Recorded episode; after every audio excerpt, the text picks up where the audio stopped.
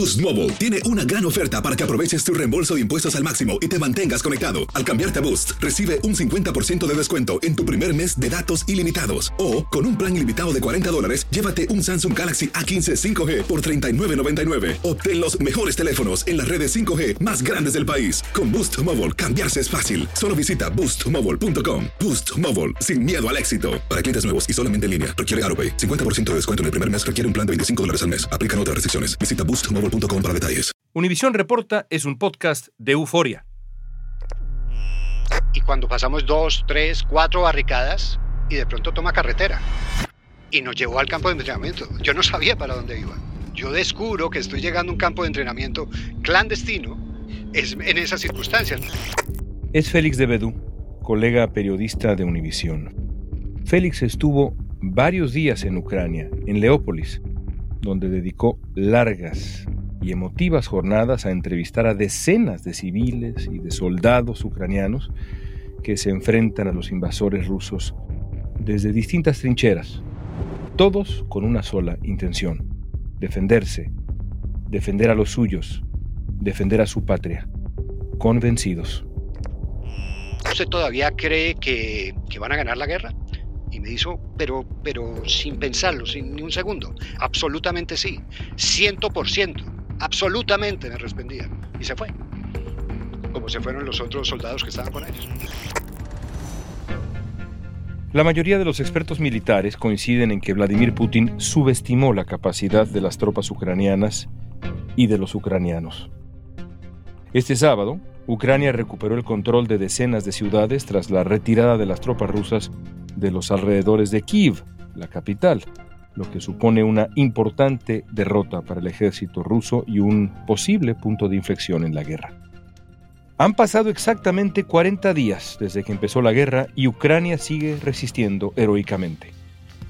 Nos acompaña Félix de Bedú, periodista, presentador de noticiero Univisión fin de semana para tratar de responder qué anima a los ucranianos. Félix, originario de Medellín, Colombia, habló con las brigadas de defensa territorial en su cobertura entre Ucrania y Polonia. Hoy es martes 5 de abril. Soy León Krause y esto es Univisión Reporta.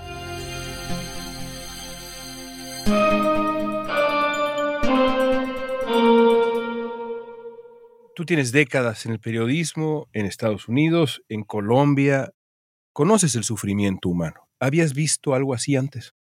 Mi segundo informe en televisión, estando mm, todavía muy joven, para televisión en Colombia, para un canal, fue La Bomba al edificio de Pablo Escobar que comienza la guerra de carteles. Y de ahí en adelante eso fue conocer todo el mal posible. Era la guerra de carteles, era la guerra de, de guerrillas, los atentados terroristas eh, de Pablo Escobar, donde me tocó que víctimas fueran gente de mi entraña, dar la noticia, por ejemplo, de la bomba en la Plaza de Toros de Medellín, donde yo sabía que mis grandes amigos de Medellín estaban ahí, donde una amiga del alma mía murió finalmente, estuvo eh, quemado, eh, quemaduras de tercer grado durante varios días en el hospital y a mí me tocó dar esa noticia. O sea, yo tristemente esa escuela de sufrimiento sí, sí, la, sí la tenía muy incorporada. Obviamente volver a la reportería de este tipo era otra cosa. Y yo desde muy niño siempre quise hacer reportería de guerra, o sea, era como la ilusión. De alguna manera yo empiezo en el periodismo. Eh, mi, libro que, que, me guió de alguna manera fue el Nada y así sea de Oriana Falachi, que es sobre la guerra de Vietnam, que fue el que me inspiró a, a, meterme en el mundo del periodismo. Y esa era mi ilusión, como el, periodismo de guerra. Y cuando ¿Qué te atraía de eso? Era como, yo siempre he visto y me ha parecido que la guerra es como el, no sé si la palabra es laboratorio, pero sí el escenario final de comportamiento humano, donde uno ve eh, los gestos de mayor barbarie o de mayor eh, bondad, donde se puede encontrar el mayor heroísmo o la mayor cobardía. Los límites de la Los límites sin maquillaje, que donde no se puede esconder, donde la gente saca eso muchas veces eh, eh, sí, sin maquillajes, y, se enfrenta a esa realidad extrema y donde se pueden encontrar los, los niveles más límite del comportamiento humano. Eso siempre me ha traído de eso. Y de alguna manera, yo cuando estaba en Colombia no, no era tan consciente de que yo estaba haciendo reportería de guerra. Yo, porque, era, porque era una cosa... Era la cotidianidad. Exacto. Exacto, un poco lo que pasa en México. Sin duda. También, un poco. Cuando tú estás cubriendo la guerra del narco en México, e, es, es un cubrimiento de, de, de, los extremos de, salvajismo y dolor humano, que es lo que uno encuentra en la guerra. Cuando llegas a, junto con el equipo que te acompaña a, a, Ucrania, a Leópolis, los que te seguimos, tus compañeros y por supuesto el gran público de Univisión, eh, nos dimos cuenta rápidamente que te concentraste precisamente en eso eh, y me parece revelador que ahora lo compartas porque claramente tu intención era revelar la condición humana, sobre todo de los ucranianos. ¿Por qué decidiste concentrarte en eso, en la respuesta de los ucranianos, en la reacción de un pueblo agredido de manera tan salvaje? Porque era lo más sorprendente que lo veíamos incluso acá, antes de que nos fuéramos. Cuando estábamos en las transmisiones decíamos, y lo primero que veíamos es que Putin se equivocó desde el comienzo y parecía claro cuando se veía que él pensó que esto iba a ser un desfile militar como Crimea, donde iba a llegar y en media hora estaba tomada Crimea y salían con algunos con flores a recibirlos.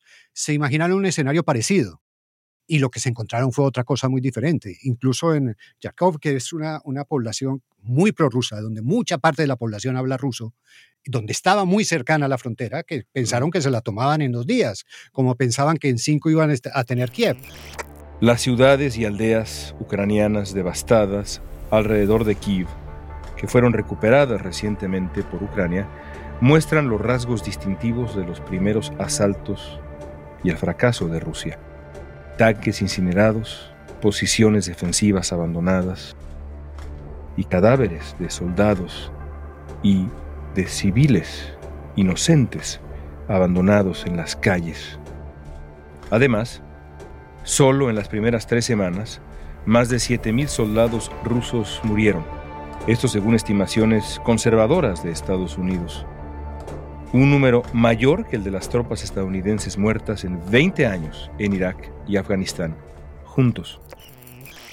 El primer lugar donde llegamos era un, lugar donde había una, una, fábrica de cerveza, unos restaurantes. El primero que entrevisté era un, un empresario de cerveza, que tenía su fábrica de cerveza hasta que empieza la guerra. Y a partir de ese momento suspende la producción de cerveza y lo pone a fabricar bombas Molotov. Entonces decía, es que como nosotros tenemos el conocimiento del manejo de líquidos y una cosa, y, tenemos tecnología, entonces suspendió las cervezas y en donde iba a poner cerveza empezó a fabricar bombas Molotov. En cuestión de días. De, días, de un momento a otro, sí, porque ellos no creían que iba a llegar la invasión. La veían como una cosa lejana, Putin está haciendo un bluff para buscar algo, no se imaginaron de alguna manera que fuera eh, a producirse la invasión. Incluso el mismo Zelensky en un principio, si te acuerdas, decía que eso eran exageraciones de la inteligencia, alarmismo, que, que, no iba a pasar. Pero la reacción fue tan sorprendente que, que unió al país. Y surgió ese personaje increíble de, Zelensky también, que dio esa, esa dimensión increíble que las guerras también se ganan en el relato Y el relato lo ganó por, por utilizar un término futbolístico por goleada Zelensky desde el primer día. Claro. O sea, con la famosa frase de yo necesito munición, no un aventón. Всім доброго ранку, українці. Зараз в мережі дуже багато з'явилось фейкової інформації, що, немов я закликаю складати зброю нашу армію і йти евакуацію. Cuando le dicen si quiere dejar Kiev. Y yo creo que eso se contagió y tú lo sientes en toda la población, en gran parte, y tú andas las calles, por ejemplo, en Leópolis, que todavía estaba alejada de, la parte más cruda de, la guerra. Pero Porque está, hay que describirlo, en el occidente de Ucrania. Más cercana a Polonia, exacto, en la zona más cercana a Polonia, donde no había frontera terrestre para entrar. Ahí empecé a descubrir yo eso. Veía en ese mismo lugar unos muchachos, el papá y el hijo, que estaban eh, imprimiendo camisetas porque además de, tener el restaurante, de tener la bomba Molotov, imprimían camisetas para vender. Entonces las venden online. Entonces, Fight Like Ukrainian. Entonces, me compré una, ahí la tengo. Y, están en eso, estaban metidos en eso. Ellos cambiaron el chip rápidamente. Y yo creo que sentían que no podía volver a pasar lo de Crimea. Y una, una, una reacción general de que Crimea no se podía repetir. Bueno, es que además vienen eh, resistiendo la imposición desde hace mucho tiempo. Sí. Para empezar, desde el 2014, eh, revelándose frente a la corrupción, frente a la imposición y frente a, pues sí, frente al oso ruso eh, desde hace ya muchos años. Y con una cosa, que volviendo al tema Zelensky, Ucrania, la población estaba como muchos lugares del mundo que conocemos, con un descreimiento absoluto institucional una política desacreditada, un gobierno que tenía unas cifras muy bajas de aprobación, aunque parecería que caminaba para la reelección Zelensky, pero con cifras muy bajas de aprobación, descreimiento en el Congreso, en las autoridades, en la situación del país. Pero llega esto y cambia ese panorama. Aglutina al país. Todo. Lo que creyó equivocadamente eh, Putin que no iba a suceder que ese panorama general de descrédito institucional iba a jugar a su favor y que la gente no se iba a interesar por el asunto. Hay otra vez un mal cálculo de él. Y lo que hizo es todo esto, Zelensky lo aprovecha muy bien y se vuelve en esa figura de, del hombre que si yo voy a pedir sacrificios, el primero que tiene que estar dispuesto al sacrificio soy yo. Es de alguna manera el, el mensaje que envía Zelensky. Y el primero que no se va, además. El, el, contraste, por ejemplo, con, con uh, el, el, presidente de Afganistán es, es impresionante. Exacto, ¿no? ese contraste es brutal. Inmediato, además. Visitaste, Félix, un hospital de maternidad. Uh -huh. eh, cuéntame la, la, experiencia. Yo sé que te conmoviste. En un momento dado le pides a la mujer que estás sí. entrevistando si te permite darle un abrazo. Muy conmovedor momento. I don't have words to express. yes, I wish you all of us to to to overcome all these bad circumstances and to live like a normal life. Just maybe yeah. not better, but just normal. It will be enough. Can you? Can I give a, a little hope? Yes. Thank you very much. Sí, fue fue muy impactante. Pensaba eh, en esa sensación de que es dar vida en medio de la guerra. Cómo es nacer, dar vida en medio de una guerra y nos buscamos el hospital eh, materno, eh, el principal, no sabíamos que nos íbamos a encontrar. Empezamos a hablar, íbamos a la parte administrativa, cómo se estaban manejando las cosas, nos cuentan que es un edificio de cuatro pisos, habían bajado al, al primer piso a los bebés y a las mujeres embarazadas para no tenerlos en los pisos altos, que eran los más expuestos en caso de ataques, y nos cuentan que tenían un sótano, un sótano donde cada vez que suenan alarmas se transportaba todo el hospital al sótano. Luba, que en ucraniano significa amor, está esperando a su primer bebé. Y cada vez que suena la alarma antiaérea, tiene que buscar refugio en un sótano acondicionado como búnker en el primer hospital de maternidad de Leópolis. Luba salió de Kiev huyendo de las bombas, pero no quiere abandonar a su país. Murió junto con su bebé. Entonces, bueno, eso sí, pedimos que nos, que nos mostraran cómo era, nos dieron el tour, pedimos que si tenían imágenes de eso, nos mostraron las imágenes, eran dramáticas, era, si tú ves en el, el informe, es una procesión de mujeres embarazadas metiéndose a un sótano. Sí. Que curiosamente, y, y, los bebés, tres, cuatro, cinco bebés recién nacidos en una cama. Y uno imaginar la angustia, las, eh, las, los, las ventanas tapadas por dentro y por fuera, eh, no veían luz, o sea, da, dar a luz sin ver la luz en, en, esas circunstancias, muchas incluso teniendo que dar a luz en el sótano. Fuiste a un campo de entrenamiento de la resistencia ucraniana. Sí. Eh, comenzaste a descubrir a los, a los jóvenes que, estoy seguro, nunca en su vida pensaron tener que aprender a utilizar un rifle, un fusil o lo que fuera. Sí. ¿Qué veías en los ojos de estos, de estos jóvenes? ¿Determinación? ¿Qué veías? Determinación sin duda. Y además fue una cosa muy particular. Nosotros íbamos a hacer la barricada. En principio era un, una, eh, una, nota con las brigadas de, resistencia local que se forman a lo largo de todo el país, que son las que montan las barricadas de todo el país. En principio era hasta ahí. Era la entrevista con la persona, con uno, un, un ciudadano de los Estados Unidos que es ucraniano, que estaba volviendo a su tierra, que estaba ahí, lo hablamos, y ya teníamos una buena nota, o sea, si se quiere, era la, la trinchera, la barricada por dentro. Eh, este protagonista. Exacto, este protagonista, lo que pensaban, pero por alguna circunstancia le caímos bien a, la gente que estaba ahí con nosotros. Y había un personaje muy querido, con una barba a lo Papá, a lo papá Noel, estaba permanente y nos hablaba en polaco, polaco, y la traductora hacía todo el esfuerzo para, para traducirnos rápido y nos decía una y otra vez y nos llevaba a un lugar y nos llevaba al otro. Y de un momento a otro nos dice, vengan, vengan con nosotros, venga conmigo, los voy a llevar a otra barricada. Y entonces me monto y listo, vamos a la otra barricada. Yo, yo creía que ya tenía la barricada, pero me daba un poco de pena decirle que no y cuando pasamos dos, tres, cuatro barricadas y de pronto toma carretera y nos llevó al campo de entrenamiento. Yo no sabía para dónde iba. Yo descubro que estoy llegando a un campo de entrenamiento clandestino es en esas circunstancias, porque al Señor le caímos bien. Le caímos en gracia. Y apenas veo eso, yo al camarógrafo le digo, prende la cámara. Yo digo, no, entonces hay que tener cuidado, ¿qué se podía hacer? Primero por la localización. En estos simulacros participan diariamente miles de voluntarios ucranianos y extranjeros. Estos últimos serían más de 20.000 de cerca de 52 países, incluidos países latinoamericanos. Algunas no tenían problema salir en cámara, otras sí, algunas están con máscaras y todo lo demás, pero era eso, determinación. Uno de los que nos habló, era un muchacho instructor de educación, profesor de educación física, que nunca había tomado armas, pero, era, pero obviamente tenía, como profesor de educación física, tenía preparación física. preparación física para hacerlo. Y estaban en el entrenamiento, que era la toma de una casa, la defensa, todo eso. Y, y, sí, esa determinación de los que yo encontraba ya en mis, en mis productoras o los que encontraba en estas personas que estaban ya con las armas y preparándose para ir a la guerra, sonriendo, se reían. Ellos son Vadim y Olga, tienen 25 y 24 años, viven juntos como pareja y están dispuestos a morir defendiendo a Ucrania. Como ellos, miles de jóvenes, millones, que saben muy bien que morir en la guerra es una posibilidad y lo tienen asumido.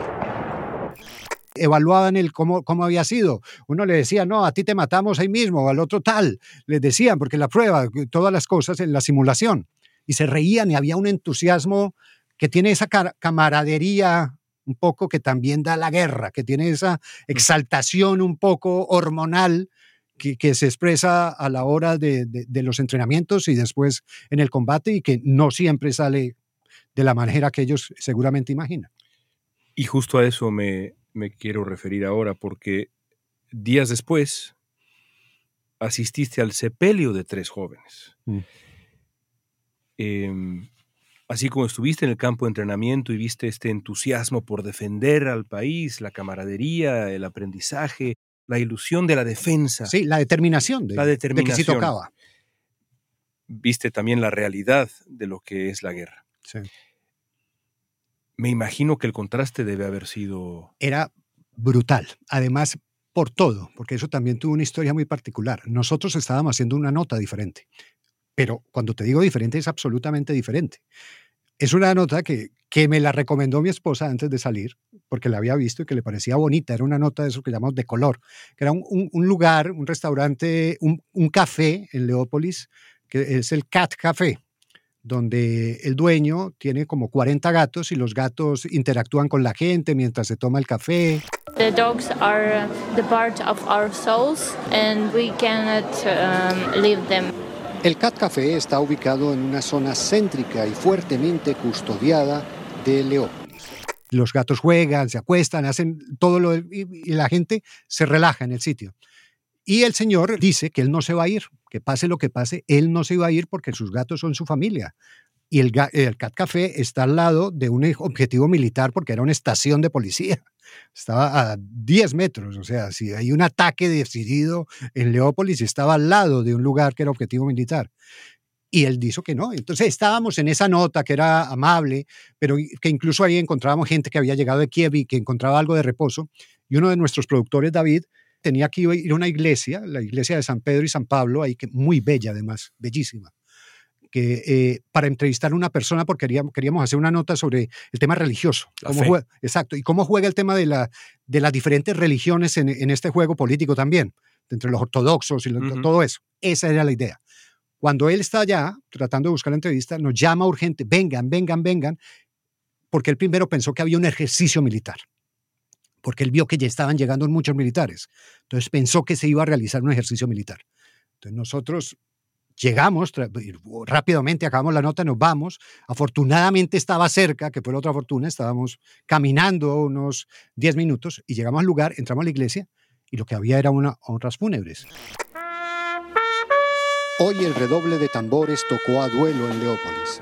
Dentro Kotenko, de 22 años, Kirilo Moros, de 24, y Vasil Vichavani, de 26, murieron en Gerson, defendiendo hasta el final a la única capital de provincia controlada por las tropas rusas hasta el momento. Tres féretros en una ceremonia muy bella, una iglesia San Pedro y San Pablo, iglesia católica, pero toda la, toda la ceremonia fue cantada. No había sermones, no había intervención de familiares, nada, era todo cánticos, solemnes, la población ahí, la gente. Recuerdo mucho nuestras productoras, que también me impresionó mucho, que ellas veían, lloraban y rezaban y apenas terminaban de rezar y llorar, se iban a tomar los datos. Que necesitaba que me dijera cuál era el nombre de los soldados que habían muerto, que tomaran y eran llorando y haciendo su trabajo.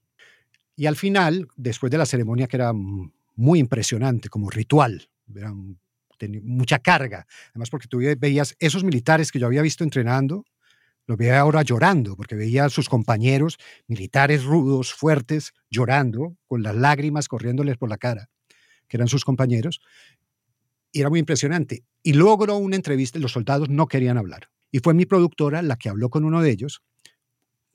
Yo creo que él la vio a ella llorando, vio que era su gente y le dio la entrevista. Y era un muchacho joven, uno de los muertos era su amigo, era un soldado joven que parecía sacado de, rescatando al soldado Ryan, o sea, parecía sacado de casting de película de guerra el muchacho y hablando de su amigo, la última vez que había hablado con él, que habían estado en entrenamiento y que él estaba eh, esperando que le tocara su turno para ir a la guerra. Y yo le pregunto al final, después de esto, ¿usted todavía cree que, que van a ganar la guerra? Y me dijo, pero, pero sin pensarlo, sin ni un segundo. Absolutamente sí. Ciento por ciento. Absolutamente me respondía. Y se fue. Como se fueron los otros soldados que estaban con ellos. Ya van más de 1.035 civiles asesinados y 1.650 heridos desde el 24 de febrero cuando empezó la invasión rusa. Esto según Naciones Unidas. Víctimas principalmente de arremetidas con armas explosivas, bombardeos de artillería pesada, sistemas de cohetes de lanzamiento múltiple y ataques con misiles aéreos. ¿Qué impulsa a los ucranianos? E, esto, esto que describes y que hemos visto a lo lejos, tú lo viste de cerca, todos en el mundo, empezando por lo que vemos con Zelensky, esta actitud digna de Churchill. Churchilliana, sí. Churchilliana, sin duda. pero esto, y que uno ve los videos del cómico, que es el contraste absoluto. Absolutamente, pero quizá, quizá le ayuda en, saber comunicar. ¿Qué los impulsa? Yo creo que eh, ahí uno sí se tiene que meter profundo en la historia de un país como Ucrania. Y esas raíces históricas no se pierden. Y eso, Ucrania como granero de Europa, como siempre se ha dicho, fue esa fue su bendición y su maldición. Su, e, era el porvenir y el objeto de la codicia de los otros países. Y yo creo que, que están acostumbrados al sufrimiento y a hacer respetar su tierra como sufrían Stalin en un principio, pensaron que los nazis podían ser los liberadores, rápidamente son traicionados por los nazis y se enfrentan a esos nazis a los que pensaron que los llegaban a liberar de la hambruna que los había sometido eh, Stalin. ¿Qué tan profunda será la herida, Félix, y el resentimiento ucraniano con Rusia? Pregunta difícil, pero después de lo que sentiste, lo que viste, la destrucción de las ciudades, lo que costará eh, reconstruirlas, millones y millones y millones de millones de dólares. No, sí, sí. ¿Qué tan profunda será? Yo creo que va a ser muy profunda. Y, obviamente esa relación rusa-ucrania siempre ha sido complicada y ahí los expertos historiadores nos la podrían explicar mejor, pero uno lee, intuye algo y lo entiende algo. Pero era llevadera una relación. O sea, como decíamos, en ciertas ciudades donde se hablaba ruso y se hablaba ucraniano donde tú podías tener un amigo ruso con el amigo ucraniano sin ningún problema, más allá de lo que pasaba en Donbass, que ya Donbass era una guerra que, que presagiaba todo esto. Pero en el resto del país había cierto nivel de convivencia y la rusofobia no era tan, tan brutal. O sea, por ejemplo, es que hablan, por ejemplo, que hay grupos neonazis. grupos neonazis lamentablemente hay por todo el mundo. Pero Aquí hay algunos, sí, ¿no? Sí, grupos neonazis. Claro, uno se puede pegar de la excepción para tratar de montar una regla general.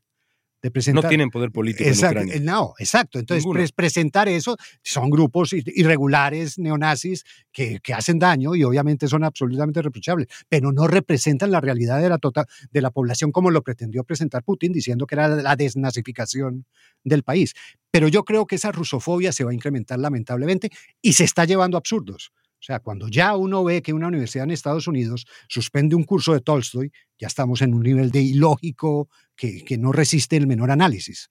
Es, es- es una cosa que no tiene sentido alguno. ¿Pasaste en Ucrania cuánto tiempo? ¿Dos semanas? Dos semanas, sí.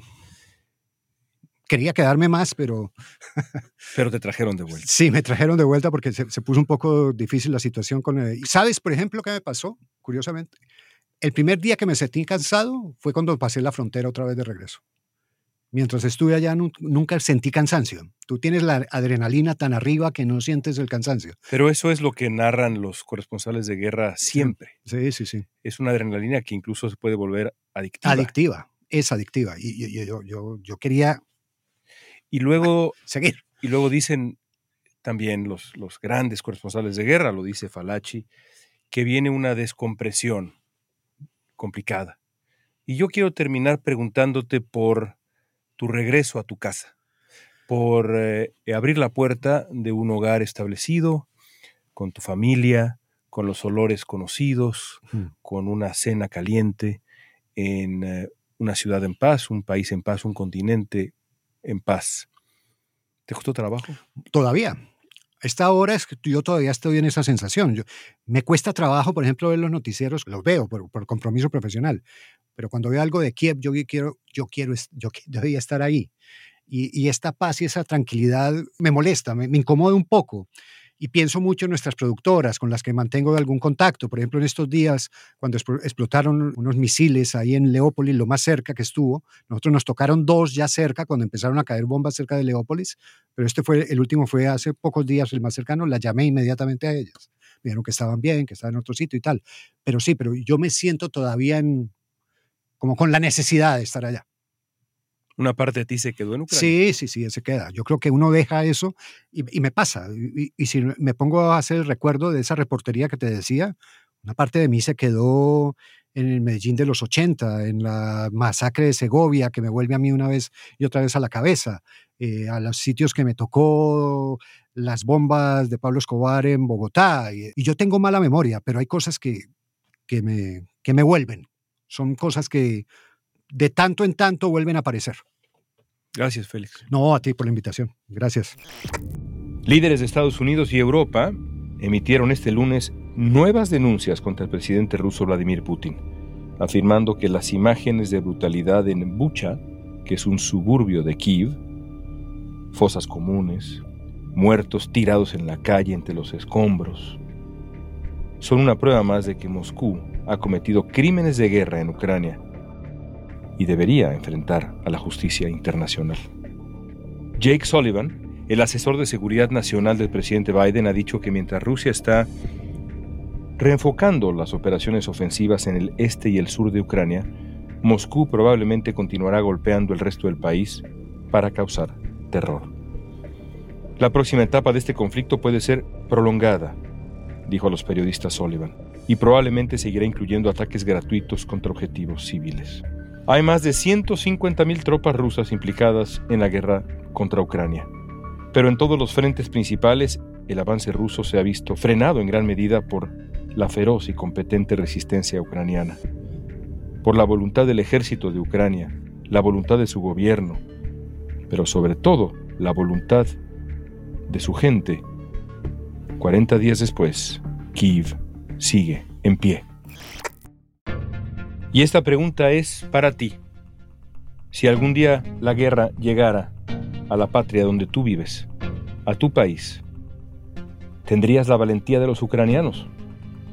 Pregunta casi imposible, pero me parece más relevante que nunca. Usa la etiqueta Univisión Reporta en redes sociales y danos tu opinión en Facebook, Instagram, Twitter o TikTok. Y si te gusta Univisión Reporta, compártelo. Dile a tu gente, a tus amigos, a tu familia, a tu comunidad, que este podcast existe. Para ti y para ellos. Para eso trabajamos todos los días. En la producción ejecutiva, Olivia Liendo. Producción general, Isaac Martínez. Asistencia de producción, Isabela Vítola. Música original de Carlos Jorge García. Soy León Krause. Gracias por escuchar Univisión Reporta.